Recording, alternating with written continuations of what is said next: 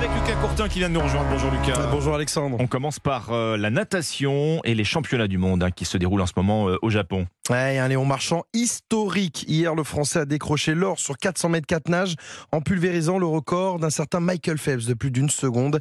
C'est d'ailleurs l'Américain en personne qui est venu lui remettre sa médaille comme un symbole.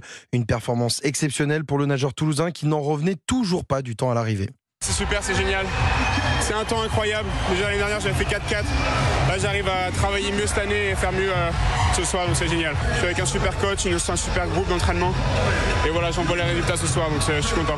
Ouais, seulement 21 ans pour Léon Marchand qui décroche déjà son troisième titre de champion du monde et sûrement pas le dernier puisqu'il est engagé sur plusieurs épreuves. D'ailleurs, le programme aujourd'hui, la France a deux nouvelles chances de médaille avec Marie Wattel en finale du 100 mètres papillon et Maxime Crousset en finale du 50 mètres papillon. On passe au foot, Lucas, avec la Coupe du Monde féminine. La France rate son entrée en lice face à la Jamaïque. oui, les Françaises sont logiquement, logiquement dominé ce match, hein, sans pour autant trouver la faille dans cette défense en bloc mise en place par les Jamaïcaines. Trop brouillonne et pas assez réaliste devant le but. Elle concède donc le match nul 0-0. Pour la capitaine Wendy Renard, rien d'alarmant, même si les Bleus avaient tout pour s'imposer. On a eu encore une fois les situations. Je pense qu'en première mi-temps, il y a eu trop de pertes de balles. On a manqué euh, de justesse technique pour pouvoir euh, mettre plus en difficulté cette équipe face à. Voilà, ils étaient bien compacts, bien agressifs. Voilà, on prend un point. Il, va, il reste deux matchs, donc il va falloir euh, gagner les deux autres. Wendy Renard au micro de France 2. Alors, prochain match pour les joueuses d'Hervé Renard, ça sera samedi prochain face au Brésil à partir de midi. Et d'ailleurs, les Brésiliennes sont à retrouver aujourd'hui à 13h face au Panama. Il y aura aussi un Italie-Argentine à 8h et un Allemagne-Maroc à 10h30. Un mot de Formule 1 avec le Grand Prix de Hongrie et la victoire pour Max Verstappen.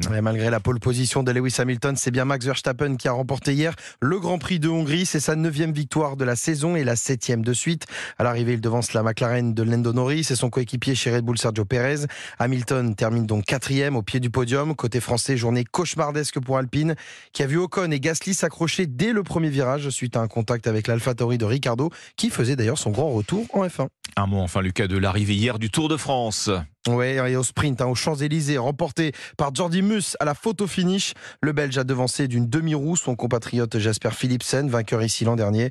Concernant le général, la victoire finale revient à Jonas Vingegaard, qui conserve donc sa couronne et décroche son deuxième Tour de France. Tout heureux, le Danois en a tout de même profité pour saluer son adversaire pendant trois semaines, Tadej Pogacar. C'est incroyable de remporter mon deuxième Tour de France. Je ne peux pas y croire encore. C'était une bataille folle que nous avons eue pendant ces trois semaines et je pense que ça a été une course très agréable à regarder. J'ai vraiment apprécié la bataille avec Tadej sur ce Tour de France. Jonas Vingegaard au micro de Martin Lange. Côté français, on en retrouve deux dans le top 10 avec la 9 place de David Gaudu à plus de 23 minutes du maillot jaune et la 10 place de Guillaume Martin.